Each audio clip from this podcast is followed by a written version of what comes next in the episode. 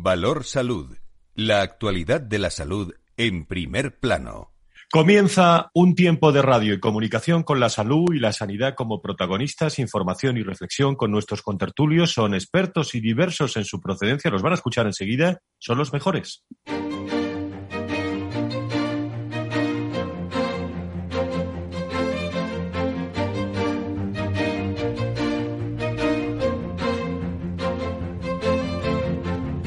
Valor Salud es un espacio de actualidad de la salud con todos sus protagonistas, personas y empresas, con Francisco García Cabello. ¿Qué tal están? Muy buenos días. De un viernes caluroso de verano, España ya tiene 15 comunidades autónomas en riesgo extremo, todas salvo Castilla-La Mancha y Murcia, y su incidencia acumulada de casos por 100.000 habitantes en los últimos 14 días escala hasta los 575, con 31 más eh, que en las últimas horas. No obstante, en el caso de los jóvenes, de 20 a 29 se eleva a 1.581,39. Casi 73 puntos más del último índice y en el 12, de 12 a 19 años, suben casi 1.311, casi 60 puntos más. Es la gran preocupación del gobierno de su ministra Darias. A medida que está aumentando la circulación del virus, aumenta también la probabilidad de que aquellas personas mayores que estén también en contacto o que no hayan sido vacunadas con la pauta completa, aunque cifras muy inferiores, puedan también notificarse casos graves o también de personas fallecidas. Y tampoco podemos descartar, y quiero decirlo, eh, quiero subrayarlo, quiero enfatizarlo, no podemos descartar casos graves entre los jóvenes a medida que aumenta el número de casos entre ellos. La incidencia siete días, que suele anticipar los cambios de tendencia, también mantienen a estas horas su tendencia al alza. Según el último informe, eh, entra en riesgo eh, extremo Galicia, se mantiene Andalucía, Aragón, Asturias, Baleares, Canarias, Cantabria, Castilla y León, Comunidad Valenciana, La Rioja, Madrid, Navarra y País Vasco, teniendo muchísima atención y gran preocupación a estas horas en, en Cataluña. En el Ministerio de Sanidad ya se han registrado en las últimas horas 27.688 nuevos casos de coronavirus, a los que hay que sumar 41 fallecidos, una incidencia acumulada que sigue disparada. Eh, llegamos a los 500 casos por cada 100.000 habitantes en líneas generales. La quinta ola también eh, está llegando a los hospitales donde en las dos últimas semanas se han duplicado, ese es el dato, el número de ingresados eh, por COVID, la incidencia acumulada en el grupo de edad más afectado, insisto, entre los 20 y los 29 años. A nivel europeo, sépanlo, solo supera España en incidencia Reino Unido. En tercer lugar y cuarto se encuentran Portugal y Países Bajos. Las comunidades autónomas han administrado, como digo, hasta este martes un total de más de 49.585.197. Exactamente son personas, hay que contarlo, dosis de las vacunas contra el coronavirus de Pfizer, BioNTech, Moderna, AstraZeneca y Janssen. El jefe, por cierto, de estrategia de amenazas sanitarias biológicas y vacunas de la Agencia Europea del Medicamento, ya ha avanzado en las últimas horas que el organismo regulador europeo podría, y digo podría, emitir a finales de la próxima semana su conclusión sobre el uso de la vacuna de Moderna contra el coronavirus en jóvenes de 12 a 17 años. Las restricciones eh, están, eh, si me permiten, eh, amenazando también a los ciudadanos en las últimas horas. Muchas decisiones que pueden tomar los presidentes de, comunidades eh, autónomas. El Tribunal Constitucional anuló eh, este miércoles, lo saben, por seis votos a cinco. Falta un magistrado, por cierto, que dimitió hace nueve meses y aún no, no ha sido sustituido. Las medidas más duras del decreto sobre el estado de alarma aprobado por el Gobierno al inicio de la emergencia sanitaria en marzo del año pasado y que no están vigentes. Se ha supuesto una revolución tanto política como pudiera ser también eh, económica. Por cierto, eh, atención a estas, eh, a estas declaraciones de la ministra porque ante las restricciones que nos vienen dados por la incidencia, miren lo que dice la ministra Darias animando casi a los presidentes de las comunidades autónomas a acudir al Supremo si la justicia les tumba las restricciones. Esa situación, como saben, está ahí y está a disposición de las comunidades autónomas y, por tanto, es un elemento tremendamente importante para que se produzca esa unificación de doctrina y no, haga, no haya un pronunciamiento dispar ante situaciones, eh, digamos, similares. Y el gran acto de la semana, eh, sobre todo hemos podido escuchar a muchas eh, víctimas eh, sanitarias de este coronavirus, sobre todo a sus familiares. Son escalofriantes algunos testimonios y algunas conversaciones que se escuchan, se escucharon eh, en las últimas horas en el acto en el que el rey Felipe VI, acompañado de la reina Leticia, presidieron este jueves en la Plaza de la Armería del Palacio Real un emocionado tributo a los sanitarios fallecidos por la pandemia que han sido los verdaderos protagonistas de, este segundo homenaje. habrá más seguro, pero ha sido el seguro, segundo homenaje de Estado a todas las víctimas del, coronavirus celebrado en el Palacio Real. Digo que hubo conversaciones muy directas de algunos afectados con el presidente del, gobierno cuando les saludaba. No muchas eh, realmente con mensajes eh, muy dulces para, para el presidente, para el presidente del gobierno. Pero lo que importa, las palabras del, del rey Felipe VI hablando precisamente de las víctimas. España jamás olvidará a los ciudadanos que se enfrentaron a esta dura enfermedad, a todos los que fallecieron en soledad, a esa generación de personas mayores que tanto vacío ha dejado, a las que tanto debemos, su sabiduría, sus enseñanzas, sus recuerdos y que nos han hecho ser lo que somos. Y por supuesto a todos los profesionales de la sanidad que entregaron lo más preciado que tiene el ser humano, la propia vida, y que lo hicieron salvando y tratando de salvar a muchas otras. Ceremonia civil organizada por Moncloa con un formato muy similar al primer homenaje que celebró en el mismo lugar el año pasado, combinado con el recuerdo, como digo, el duelo por todas las personas que han perdido la vida desde el inicio de la pandemia. En este programa, después de la pausa, escucharemos más declaraciones del, eh, rey Felipe VI, en este caso eh, hablando de eh, ese reconocimiento a las víctimas y sobre todo del virus, del coronavirus, del que vamos a hablar mucho. Dos apuntes más y damos paso a nuestra tertulia y dos apuntes que me parecen interesantes al comienzo del programa. ¿Saben ustedes que el porcentaje de población española en riesgo de pobreza o exclusión social subió 1,1 puntos en 2020, año marcado por esta pandemia del coronavirus. Y por otro lado, eh, dato también para anotar, el Centro de Investigaciones Sociológicas ha hecho público, lo hizo el jueves, el estudio Infancia y Juventud ante la pandemia del coronavirus, con 2.064 entrevistas entre el 25 de julio y el 5 de junio, que pone de manifiesto lo siguiente, el aumento de las desigualdades y los problemas a los que se enfrentan los jóvenes, preocupante en España con la llegada del, coronavirus. Nos iremos al centro Fred eh, Hutchinson también de Estados Unidos porque un equipo de investigación ha identificado un anticuerpo eh, que puede combatir no solo el virus SARS-CoV-2, y sus variantes, sino también otros tipos de coronavirus. Hablaremos de ello, de muchas cosas, como ven, mucha actualidad en un programa las 10 y 13, 9 y 13 en las Islas Canarias, que comenzamos siempre contado de otra forma y con voces y protagonistas que van a escuchar desde ya.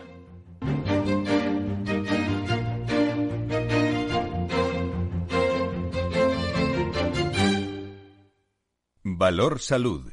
La actualidad de la salud en primer plano.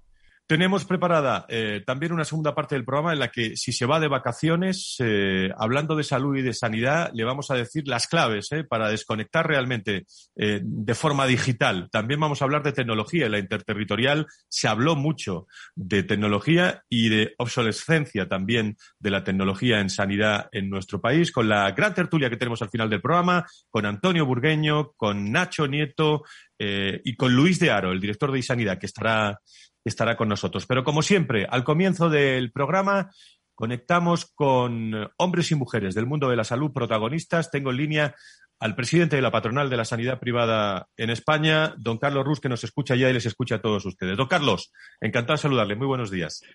Hola, ¿qué tal? Muy buenos días a todos. Muy buenos días, Fan. Muchísimas gracias por estar con nosotros. Bueno, hay muchas cosas de, actualidad, Carlos, pero la primera realmente es eh, el incremento ¿no? de, de datos, eh, lo decía la ministra, eh, bueno, los jóvenes conviven con mayores, pero un momento y un mes de agosto que estamos a la puesta a la vuelta de la esquina, pues preocupante y sobre todo con mucha precaución, ¿no? Sí, mira, Fran, a mí hay tres aspectos que me parecen importantes o relevantes para comentar. ¿no? El primero es que sabes que a lo largo de la pandemia hemos vivido pues distintas formas de, dar la información y, se ha ido adecuando también pues a las circunstancias. Y ahora quizás con el porcentaje de vacunación que se tiene en España, eh, con la velocidad que, se está teniendo en vacunación, que, que, yo creo que es bastante, bastante positiva, hablar del número de contagios quizás no sea lo más lógico. De hecho, las medidas eh, que se están tomando a nivel político ya no están relacionadas con los contagios, con el volumen de contagios. Las medidas se están tomando en función de la ocupación de hospitalización y de UCI. Es decir, si te pongo un ejemplo, en el caso de Andalucía, donde estamos por encima de los 300 casos, hace pocos meses estar por encima de los 300 casos ya suponía una serie de restricciones a la movilidad que ahora no se están dando, porque ahora lo que se está teniendo en cuenta es la ocupación hospitalaria. Este yo creo que sería el primer dato a comentar que me, parece, que me parece interesante. ¿no? Luego hay, un segundo caso, que son personas que no se están vacunando. Claro. Y esto, y esto es llamativo porque el rango de edad es muy amplio, no, no, pero, pero eh, ha habido, por ejemplo, en Andalucía también, por ponértelo de ejemplo, y, en gran parte de España, un rechazo a la vacuna Janssen. Y han disminuido mucho las vacunaciones cuando han sido esta la, vacuna que, les tocaba.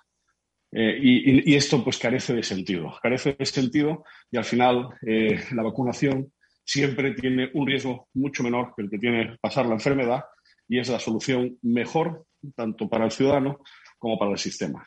Y hay que evitar que, se sigan dando esta serie de casos, ¿no? y, después, sí, tenemos un, tercer, una tercera cuestión que es importante y es eh, que ya tenemos alguna comunidad autónoma.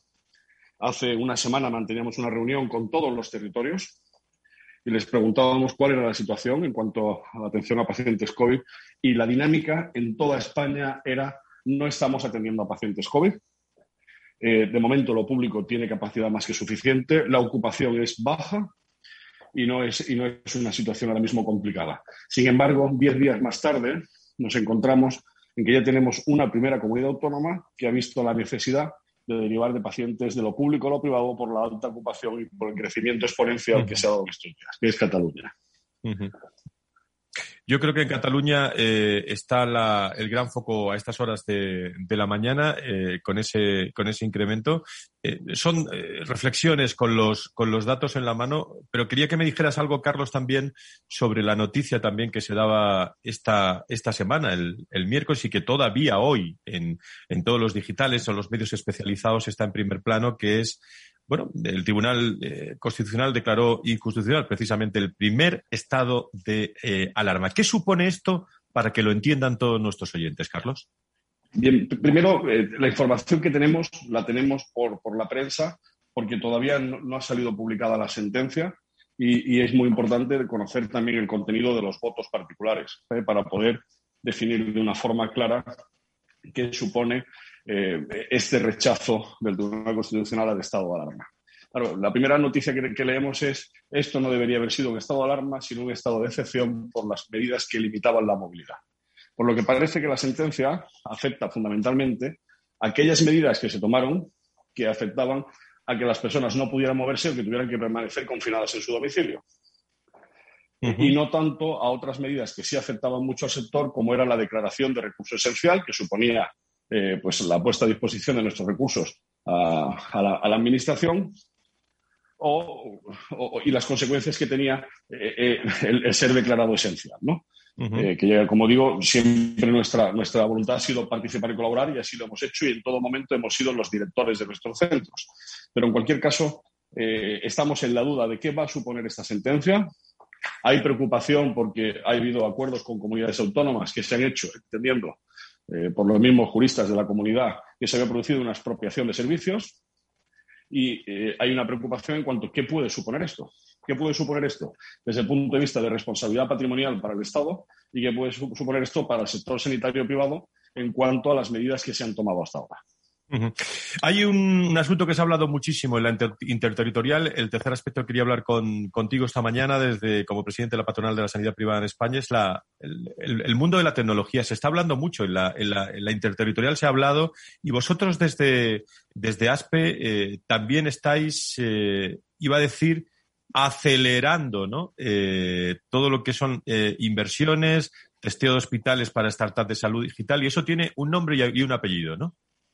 Sí, sí, lo tiene. Y mira, esta, esta semana, por ejemplo, Fran, tenemos una noticia que, te va a parecer extraña, pero la voy a relacionar, y es que estamos en los peores índices de natalidad que se recuerdan en la historia de España. Y tenemos una población cada vez más envejecida. Y luego tenemos una cifra y es que eh, más del 80% del gasto se produce por encima de los 60 años. Quiere decir que vamos hacia un modelo que puede ser o, acabará siendo insostenible. Para mí, ¿cuál es la palanca para hacer un sistema sostenible? ¿Y cuál es una palanca para que el paciente eh, sea el centro del sistema y el médico tenga tiempo para atenderlo? Pues tiene que ser la tecnología. Y, y, ahí está el lanzamiento de nuestro Instituto Tecnológico Hospitalario, que es un instituto que tiene como objetivo potenciar que todas estas tecnologías de las que continuamente hablamos, de blockchain, de big data, de inteligencia artificial, de genética, genómica, lleguen a los centros sanitarios españoles, lleguen por el ámbito privado, que ha sido siempre puntero en, la implantación de nuevos avances. Y con motivo de esto, dentro de este Instituto Tecnológico, hemos desarrollado un proyecto, estamos desarrollando un proyecto conjunto con una empresa que se llama Kunsen y que lo que pretende es acelerar startup del ámbito sanitario. Creo que tenemos en línea también al eh, uno de los líderes de ese proyecto eh, que está que está con nosotros eh, a esta hora y que creo que, que lo podemos lo podemos saludar. Adrián Gorricho, que cómo estás? Muy buenos días, bienvenido. Hola, buenos días, ¿qué tal? Muy buenos días. bueno, como responsable de, de Kunsen, del acelerador, cuéntanos en qué estáis trabajando. Bueno, pues Kunsen nació en 2020 como un, lugar de encuentro de, salud digital eh, en el que buscábamos impulsar y acelerar y dar visibilidad a eh, startups o empresas tecnológicas de, salud digital y que acelerase un poco pues el acceso al mercado de las mismas. Y hay mucha iniciativa en España en esta materia. ¿Qué os estáis encontrando, querido Adrián? Bueno, pues en los últimos años sí que han empezado a surgir ciertas iniciativas. Eh, en Barcelona eh, el ecosistema startup ya lleva eh, cierto desarrollo y en salud digital ha empezado a moverse en los últimos años un poco más. hay empresas privadas que también a través de sus, de sus programas corporativos pues están desarrollando algún tipo de iniciativa que al final pues todo suma ¿no? para crear un ecosistema y ayudar a fomentar que se creen tanto eh, startups como para que nuevos emprendedores tengan de referencia a otros, otros emprendedores que les ayuden eh, o que marquen el camino, ¿no?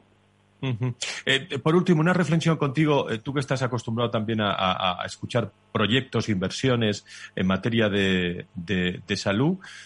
Estamos convencidos todos de la, del avance que puede suponer la tecnología en materia de salud. Entre otras cosas, luego vamos a hablar de eso en la segunda parte, por ejemplo, de las listas de, espera, de solucionar la obsolescencia de la tecnología en nuestro país, de, innovar en el sector de la salud y la sanidad.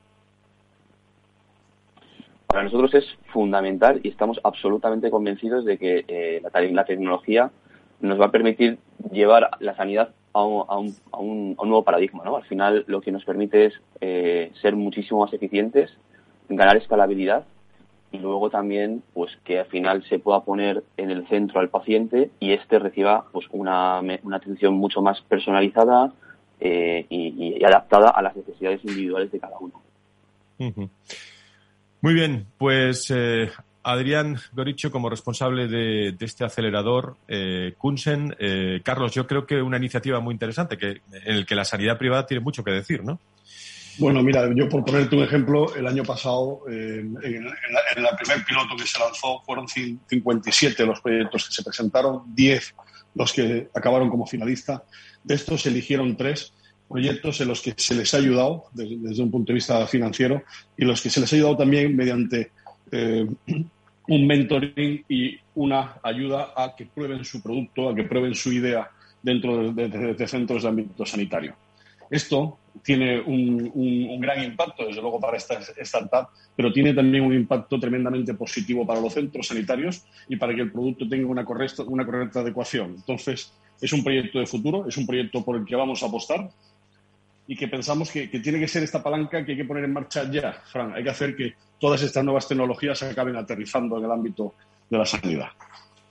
Muy bien, pues eh, afrontamos una semana eh, hasta que hablemos el próximo viernes en esta, en esta tertulia con todos los hombres y mujeres de la sanidad, en este caso con el presidente de la patronal. Si tuviéramos que, anotar, eh, Carlos, un, un, reto para todos estos días, nos metemos en semanas ya realmente previas a, a, las vacaciones, muchas personas están de vacaciones ya. ¿cómo, ¿Cómo se llama eso? ¿Cómo se llama ese reto que, que pone la sanidad privada en estos momentos? Yo creo que te daría dos retos. Uno para la población, y es que hay que tomar conciencia de que la mascarilla y las medidas de distanciamiento social siguen siendo fundamentales y está en nuestra responsabilidad tener unas buenas vacaciones. Y para la sanidad privada, pues a nivel de los profesionales, que en la medida de lo posible descansen, que ha sido un año y medio muy duro y que es un momento que posiblemente se pueda aprovechar para descansar. Y por supuesto para nosotros, pues no descansar, Fran. Nosotros, a nosotros nos toca seguir planteando proyectos, eh, atrayendo la, tecnología, seguir a disposición, ser ese complemento que necesita y ayuda el sistema sanitario español y, por supuesto, pues apoyar, apoyar a, nuestras empresas, a nuestros profesionales para, crecer, para seguir creciendo y seguir mejorando. Muy bien, pues eh, Carlos Rus, presidente de la Patronal de la Sanidad Privada de España. Seguiremos eh, hablando. le deseo un estupendo fin de semana. ¿eh? Igualmente y un, magnífico fin de semana para todos. Muchísimas gracias. Eh, si no se quieren perder ni un detalle de lo que hay que hacer para realmente eh, desconectar en tiempo de, vacaciones, donde muchas veces la tecnología hay que dejarla, si me permiten, a un lado, digo, el, móvil, ¿eh? desconexión, el tecno, estrés, de eso vamos a hablar a la vuelta de, la primera pausa que vamos a hacer y luego vamos a seguir hablando de, tecnología, cómo puede ayudar esa tecnología a las listas de espera, fruto del coronavirus, que se han producido. Estará con, nosotros Antonio Burgueño, hablaremos también con especialistas de, empresas que están intentando eh, disminuir esas listas de espera a través de la tecnología y hablaremos también con Luis de Aro desde Sanidad, con eh, eh, Antonio Burgueño y también con eh, José Ignacio Nieto, experto en políticas sanitarias y es ministro de Salud de, La Rioja. Será después de una pausa, no se vaya.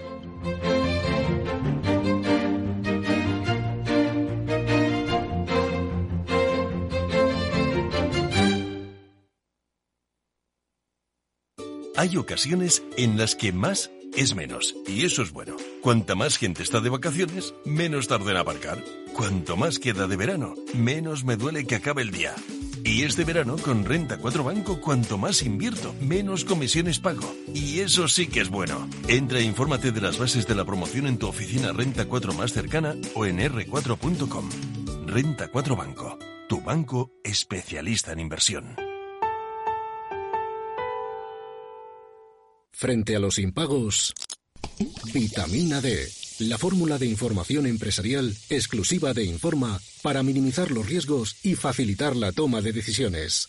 Descubre Data Powered by Informa, la solución perfecta para tu negocio. Consulta al especialista en Informa.es. Preparados, listos, rebajas. Ya están aquí las segundas rebajas del corte inglés con un descuento adicional del 20% en una selección de más de 400 marcas de moda mujer, hombre, infantil, accesorios, lencería y baño. Solo hasta el 21 de julio. Aprovecha el 20% de descuento adicional del corte inglés en tienda web y app. Preparados. Tu radio en Madrid 105.7, Capital Radio. Memorízalo en tu coche. Ha sido un buen día, así que pides una pizza, metes la caja en el contenedor azul y su cartón se transforma en algo nuevo, como una caja de galletas de alguien que ha tenido un buen día, y recicla la caja y su cartón se transforma en algo nuevo, como una caja de galletas. Cuando reciclas, formas parte de un mundo que no deja de girar. Recicla más, mejor, siempre. Ecoembes, Federación de Municipios de Madrid y Comunidad de Madrid. Todos los viernes a la una de la tarde en Capital Radio tienes una cita con Humanos en la Oficina, el programa de radio más divertido y de mayor influencia en el mundo del capital humano, donde las empresas y organizaciones dan voz al talento que trabaja día a día en la oficina. Un formato pionero creado por el galardonado speaker internacional Miguel Ángel Pérez Laguna.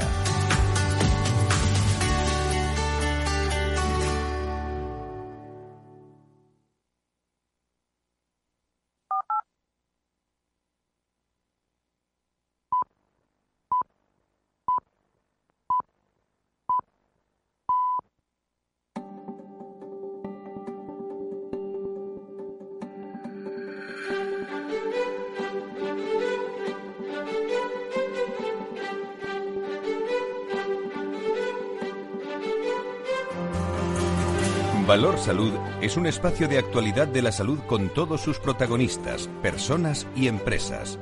Con Francisco García Cabello.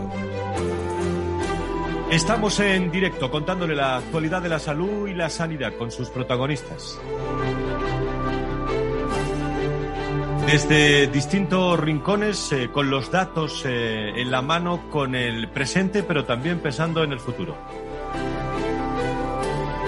Y el futuro se llama eh, de las próximas semanas mucha precaución, eh, mucha prevención, eh, seguir con la limpieza de manos, seguir con la mascarilla y efectivamente en esa convivencia que se produce entre las familias por realmente una máxima seguridad con naturalidad, pero máxima seguridad y sobre todo aumentando ese nivel de, de vacunación. Como decía, hace, hace un rato fue emocionante el acto de esta semana, eh, el que protagonizó el rey Felipe VI acompañado de la reina Leticia, que presidió en la plaza de armería del Palacio Real un emocionado tributo a todos los, los sanitarios fallecidos. Es un gesto, un detalle que tiene mucha profundidad, eh, pensando en hace eh, unos meses lo que vivieron estos, si me permiten, ¿eh? Eh, guerreros sanitarios, como se les ha llamado en muchas ocasiones,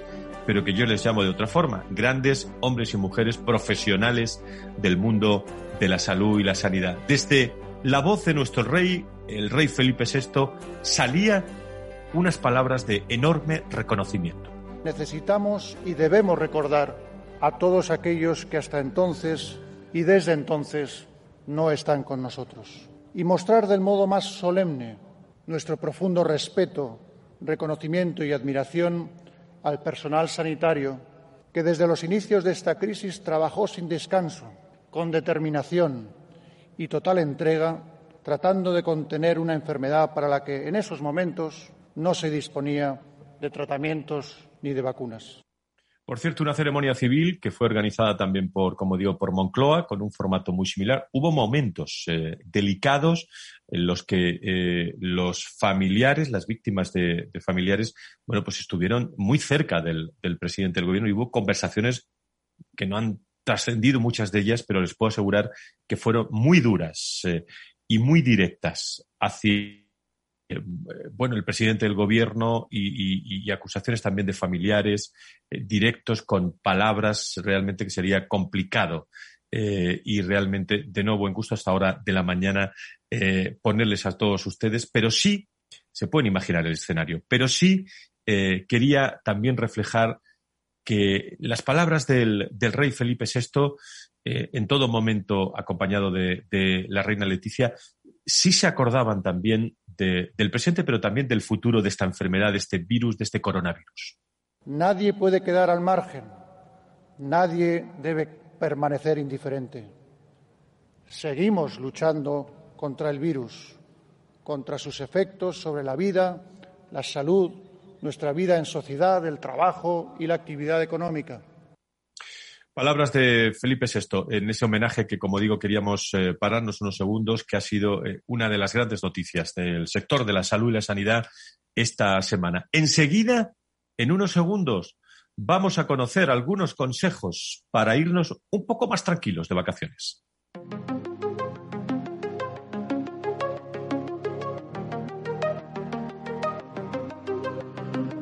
Valor Salud desde la actualidad la salud al alza.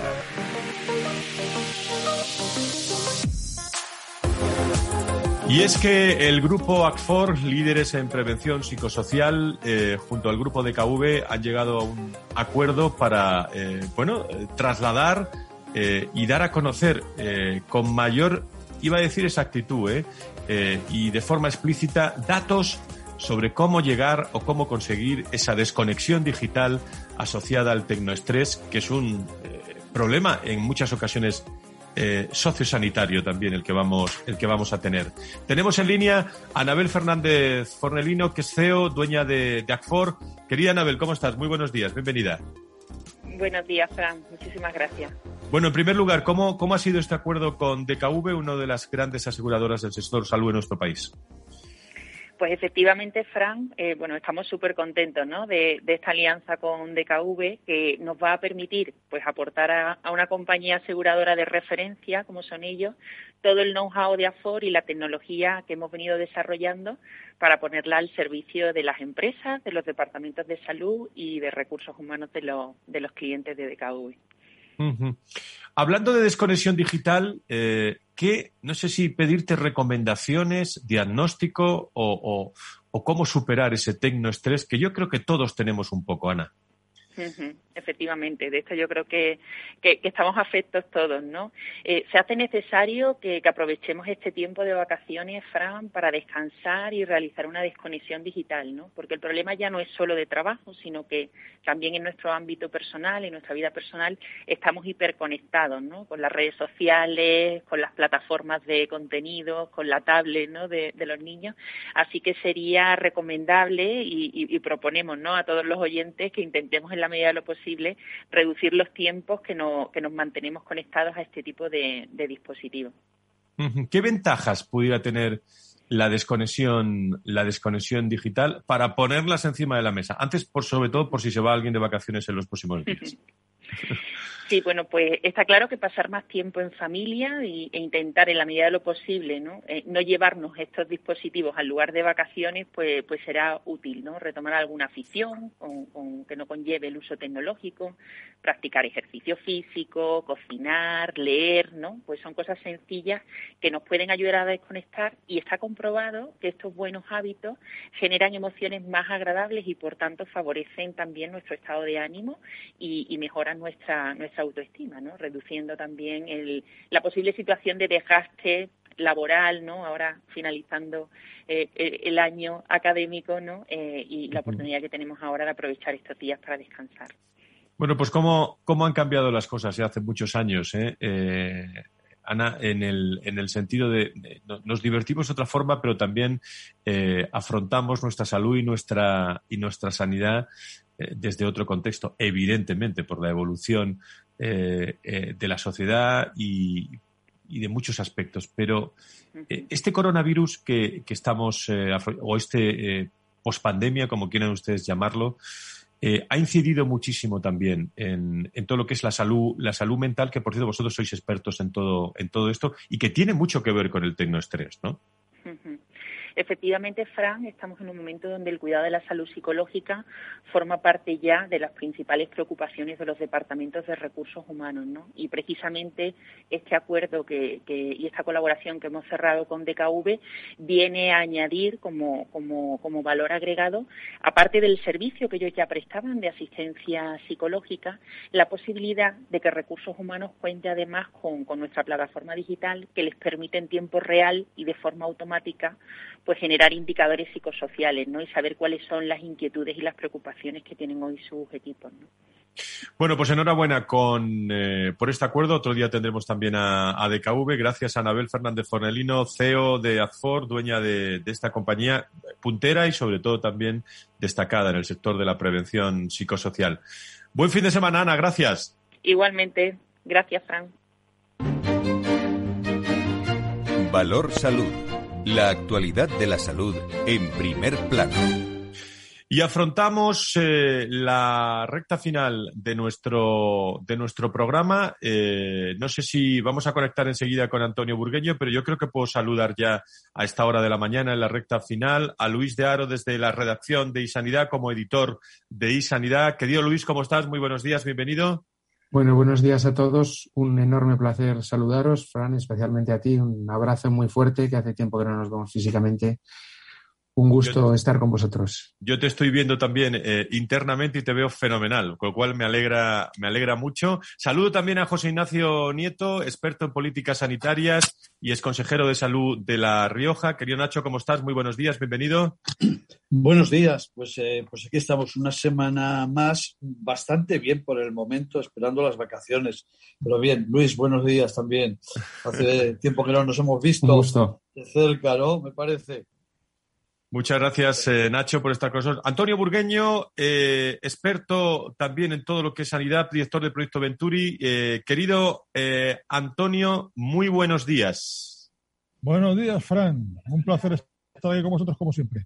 Muchísimas, eh, muchísimas gracias. Bueno, antes de, empezar con la, reflexión de que si queréis de que hay mucho tema, eh, eh, hablaba yo con Antonio ayer preparando también este, este programa de, de, las listas de espera, que él es experto como director de Proyecto Venturi.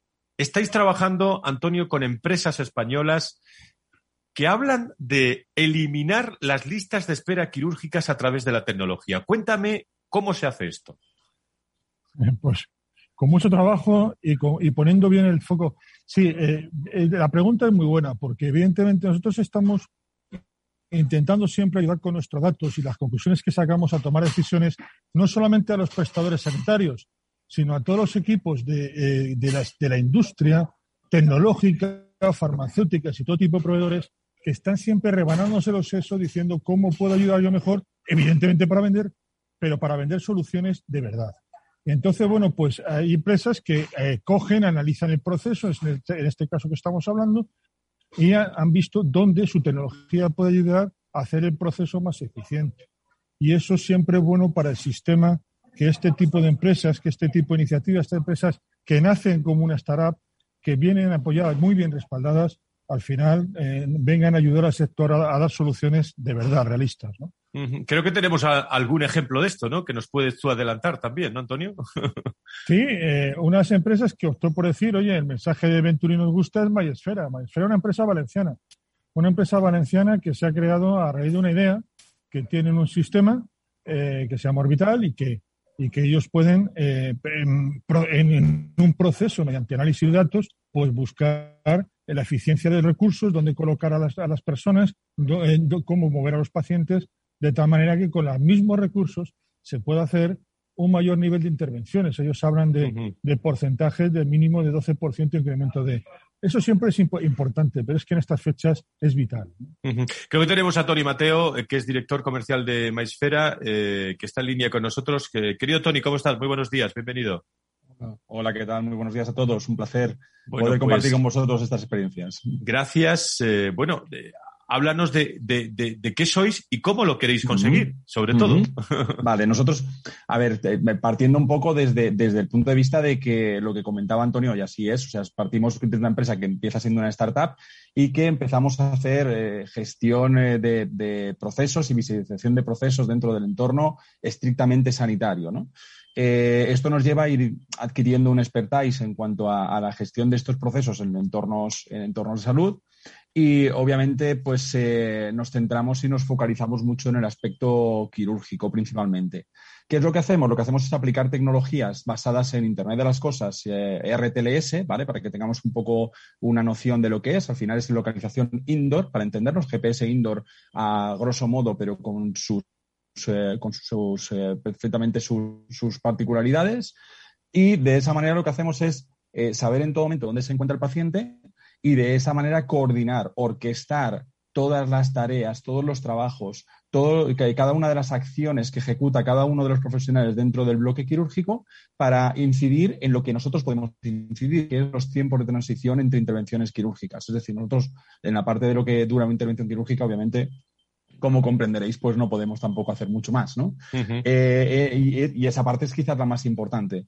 Es decir, aportamos valor a la transición y al reducir esos tiempos de transición, haciendo una cosa que, como comentaba Antonio, es verdad que una vez implantado soluciones de este tipo, eh, nos generan ratios de ocupación de quirófanos mucho mayores de los anteriores, en torno a un 12%, 10-12% de media, pero lo más importante es que estamos consiguiendo incrementar el número de pacientes por sesión quirúrgica en algo más de un 16%.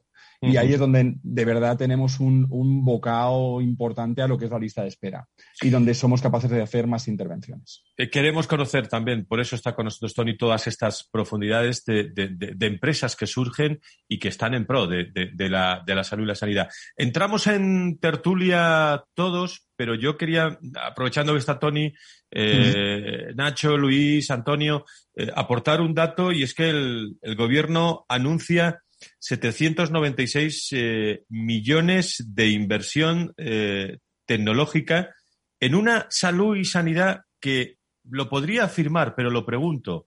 ¿Hablamos de una obsolescencia tecnológica importante en nuestro sector de la salud y la sanidad? Que ¿Qué opináis, queridos amigos? Luis, ¿qué te, qué te parece esta, esta visión de obsolescencia de la salud y la sanidad? O sea, es una cosa que claramente es evidente, se lleva viendo desde hace mucho tiempo, FENIN lo lleva denunciando muchísimo tiempo, pero esto no es una cuestión puntual, es decir, esto está unido a todos los aspectos que están alrededor del sistema sanitario. ¿no? Estos días nos hemos visto además eh, metidos en un lío con los, con los fijos, con los interinos, con los eventuales, entonces dices, ningún aspecto está creciendo adecuadamente dentro del sistema sanitario. Es decir, no está creciendo toda la parte eh, tecnológica, no está creciendo toda la parte de desarrollo, no está creciendo toda la parte de los recursos humanos. Es decir, eh, se, van haciendo cosas, pero son parches que no resuelven un problema general. Entonces, 700 eh, millones son muchos o son pocos, depende de cómo se apliquen. La cuestión está en que eh, si, hay, si se pueden poner 700 millones y un montón de máquinas que verdaderamente son muy necesarias porque estamos bastante atrasados. Pero si cada año la va a tratar una persona distinta, pues es que no merece la pena. ¿no? Hace poco yo le preguntaba a una persona que tenía, a un gerente, que tenía uno de estos robots de ultimísima generación, me decía, en un año he hecho 50 operaciones. pues esto no merece la pena. Nacho, Antonio, vuestra, vuestra visión, Nacho. Sí, bueno, yo, de verdad, 796 millones, casi 800, es una cantidad que bien empleada puede arreglar algunas cosas. Pero es que yo creo que la, esta obsolescencia de, del Sistema Nacional de Salud no es eh, solo de tecnología médica, es una, es una eh, cuestión que se está planteando eh, porque no se están utilizando adecuadamente tecnologías de los distintos tipos con los que debe funcionar el sistema para esa salud digital, eh, no se están utilizando, no se están utilizando adecuadamente. de esta manera, ¿qué sucede? Pues que efectivamente, Luis, has dicho una cosa en la que estoy totalmente de acuerdo. Se han puesto algunos parches y con parches no se resuelve el problema que ahora mismo tenemos encima de la mesa. Nos hemos centrado, descentrado eh, por eh, la pandemia en muchísimas cuestiones y empieza a ser ya muy, muy urgente empezar a retomar eh, el camino o la vuelta a lo que debe ser normal en un sistema nacional de salud y no solo atender la, excepcionalidad. Yo creo que de eso hay que empezar a trabajar eh, muy deprisa porque estamos viendo, nos anuncian la quinta ola, no sabemos si es la quinta, no sabemos de qué dimensión es la ola, no sabemos a quiénes está afectando exactamente y, el significado que tiene en el conjunto de la población, en el conjunto de la, de la sanidad y en el conjunto del futuro de todos, ¿no? Empieza, yo cada vez eh, veo las cosas, no es que las vea menos claras, nos las explican menos claras y, no sé muy bien hasta, hasta dónde vamos a llegar. Lo dejo aquí porque luego me gustaría hacerle a Antonio Mateo una pregunta sobre su proyecto. Pues eh, el... Antonio, no sé si tienes algo que decir sobre eso y pregunta de Nacho. unas puntualizaciones dando la razón, como no puede ser de otra manera, así a nuestros compañeros y amigos el, problema de la, no aplicación de tecnología, como es el caso de, la solución de esferas, es un problema de ineficiencias. La tecnología de obsolescencia es ineficiente porque además eh, lleva a, parones eh, eh, por, por, por, reparación, necesidad de mantenimiento y reparación, y porque además las máquinas pues, son menos rápidas y menos eficientes. ¿no? Y yo creo que aplicar la tecnología, como apuntaba Nacho, tiene que ser en el sitio adecuado y en el punto adecuado. ¿Dónde vamos a invertir esa tecnología? ¿Qué hay que, ¿Dónde hay que renovar? Hay que meter eh, máquina de prototerapia porque no va a ayudar a solucionar más el cáncer. Todo parte, una vez más, de estudios de demanda de lo que la población tiene, sus enfermedades y sus necesidades. Antonio, y no solo eso, sino, y, ha puesto Luis un ejemplo, hay que utilizar la tecnología que hay. A veces hay una tecnología muy avanzada que dispone un hospital o un centro sanitario y luego no se puede utilizar. Eh, no conocemos adecuadamente a los la tecnología para un sitio. Eso también es tecnología. Claro, Completamente de acuerdo. Hemos hecho un diagnóstico completo aquí en equipo. ¿eh? Oye, pregunta, pregunta para Tony Mateo, Nacho, que te la tenías pendiente. Tony, que me ha dejado, sí, eh, con lo que ha dicho, que me ha parecido eh, terriblemente importante, pero entiendo que es una cuestión que más de eh, porque la lista de espera la entendemos siempre como el conjunto de pacientes que están esperando para ser atendidos, o sea, una lista de personas, de nombres, eh, que todos tienen una historia y una vida y que esperan a ser atendidos. Lo que él está planteando es una gestión de recursos que me parece tremendamente importante y que no se hace bien. En algunos sitios se, se, trata de hacer, se va haciendo, pero que no se hace bien. Es gestionar los recursos del sistema. Al final es tecnología, es lo que estamos diciendo. Estamos, es que estamos es que estamos en 2021 y se siguen haciendo las cosas que iba a decir del 2000, exagerando un poquito, pero del 2005 o 6 no estamos dando el paso que hay que dar. Eh, nos estamos, esa brecha digital que, que se producen tantas cosas que buscamos, que se actualice, que se está produciendo en la sanidad otra vez de una manera eh, muy grande y muy importante. Nos están adelantando los pacientes, las personas, están, están eh, más avanzados que nosotros en ese camino o en ese recorrido. Mm. Y bueno, igual no estamos todos de acuerdo en que hay, que llevar todo por esa, por esa vía, pero es que a mí, a mí lo de la salud digital me tiene, me tiene muy encandilado y muy preocupado, mm. porque creo que si no, no hay futuro. Evidentemente. el futuro es eh, parte de la tecnología.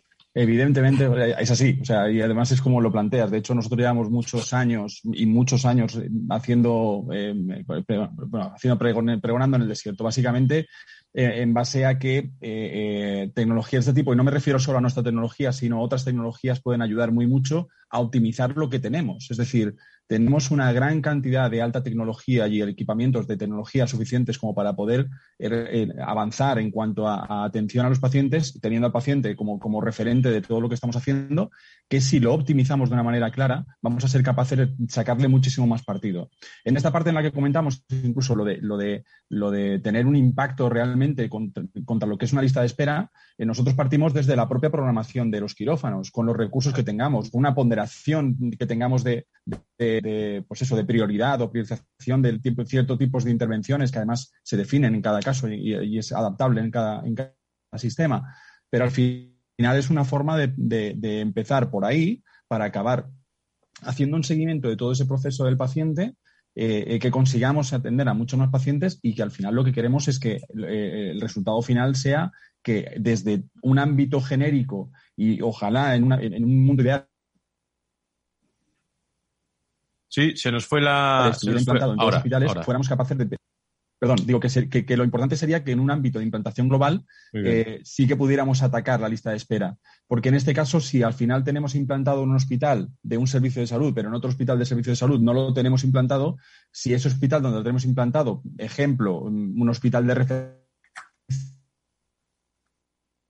Sí, se nos va la, se nos va la línea con, con Tony, con Tony Mateo eh, como responsable de en cuanto a, la llamada de Tony, ¿Me oís ahora? Te habíamos perdido en los últimos, en los últimos segundos, pero el contexto en general ha quedado, yo creo que, que muy claro. Te agradecemos muchísimo tu presencia y seguimos muy cerca, ¿eh? Toda la evolución, eh, tanto de tu, de tu empresa como, como de todo lo que es el entorno de salud digital, como decía Nacho, que en este programa siempre nos genera mucho interés, pero eh, como tenemos 50 minutos, 55 minutos, no lo podemos afrontar todo. Fíjate si hay cosas en el sector sanidad, pero hay que inventarse también eh, muchos contenidos respecto a la salud digital. Muchísimas gracias por estar con nosotros. Bueno, pues despedimos, se ha cortado. Eh, Antonio, realmente, realmente. Muchas gracias a vosotros, un placer. Gracias. Estamos a vuestra discusión. Gracias, Tony. Interesante este modelo de, empresas, Antonio. Yo creo que sí. Eh, usted se acordará, y Luis también, de que, de que vino a, nuestro programa de FENIN Ángel Anuza. Y luego hicimos un artículo en Sanidad porque dijo una frase muy interesante. Dice que en este, en este país hay más pilotos eh, que las compañías aéreas hablando de tecnología, ¿no? Entonces, al final lo que hay que hacer es ir a buscar, eh, ir a buscar soluciones, que las soluciones vayan a los problemas, no, no, no las soluciones eh, buscando problemas. No sé si me estoy explicando, ¿no? O sea, que realmente se enfoque, se enfoque bien a los problemas, las soluciones y que se trabajen como es este caso y hay otros muchos más. ¿eh? Vamos a hablar mucho. Vamos a hablar mucho de salud digital en el futuro. En el futuro. hay gente pensando mucho y muy Oye, decirme algo en los próximos tres minutos, los tres, cualquiera y dividiendo, porque tenemos tres minutos, prácticamente uno para cada uno, sobre, eh, bueno, la noticia de esta semana del Tribunal, eh, eh, el Tribunal que ha declarado inconstitucional, precisamente el primer estado de, alarma, Tribunal Constitucional, quería decir. ¿Cuál es vuestra, vuestra valoración? Porque está teniendo muchísima generación de contenidos políticos y, y económicos también. Luis. Yo digo una cosa muy importante. Espero que nunca se meta ningún tribunal a revisar las decisiones sanitarias del eh, Ministerio de Sanidad, porque no quedaría títere con cabeza de ninguno de los lados. Mejor que no se metan ahí. Vaya, eh, eh, digamos, parcela que hemos abierto, ¿no, Nacho? Eh, esta, semana. Porque ya hay recomendaciones de la ministra a los, a los presidentes de las comunidades autónomas respecto a las restricciones. Hoy, la hemos escuchado hoy en nuestro programa. bueno, que si hay algún problema, que acudan a su, al Supremo, ¿no? Eh, la, verdad es que se ha abierto ahí una cuestión tremendamente importante, como suele suceder con las sentencias y más las de este tipo, llega muy tarde, porque claro, ahora a ver cómo eh, echamos marcha atrás. Ahí ya ves que nadie se mete ni nadie dice absolutamente nada de cómo hacerlo, pero, pero es, muy, es muy complicado. Yo creo que al final nos vamos a quedar fundamentalmente con que fue ilegal, pero lo sufrimos o no estaba ilegal, o por lo menos no estaba amparado por la ley, que es lo que al final eh, se, se, dice, ¿no? Lo de ilegal igual suena muy fuerte, aunque es eh, posiblemente es equivalente, pero, pero eh, lo tuvimos, no sé si bueno o malo, porque tampoco vuelvo a lo de antes, ¿no?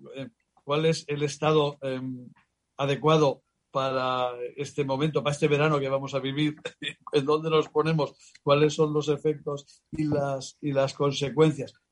Eh, en salud estamos mejor de lo que parece, yo creo. ¿eh? Yo quiero tener esa sensación y a pesar de todo estamos un poco mejor que en otros, que en otros momentos y aún eh, nos falta una adaptación al medio que tenemos que hacer esta pandemia, que, todos decimos, aunque sigue tantas veces, que no se va a marchar nunca, pero que no nos ponemos a situarnos para que se quede a ver cómo vivimos.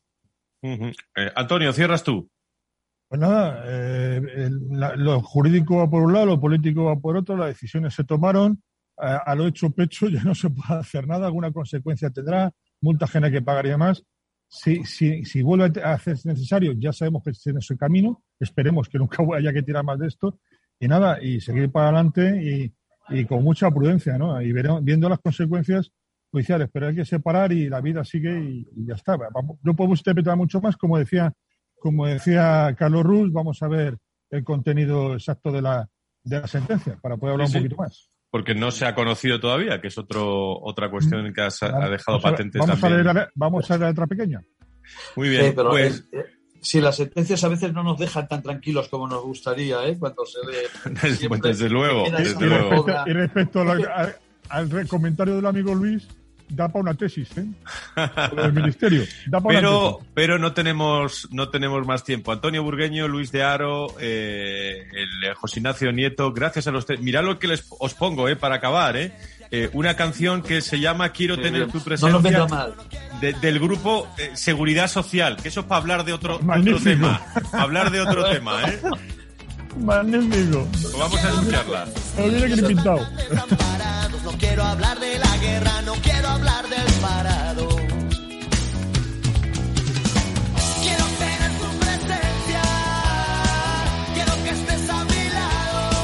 Todos nosotros también queremos tener la presencia de todos los seguidores cada vez más de este programa Valor Salud, contado de otra forma, con sus protagonistas, eh, personas, empresas, con el primer plano de la salud y la sanidad pero también contándonos otras cosas que no salen en, en muchos sitios sobre la salud y la, y la sanidad. El próximo viernes, más, a las 10. Eh, será las 9 en las Islas Canarias y habrá pasado una semana que espero que estén todos fenomenal, con mucha prevención, mucha precaución con este coronavirus. Que sean felices, cuídense, hasta el viernes, adiós.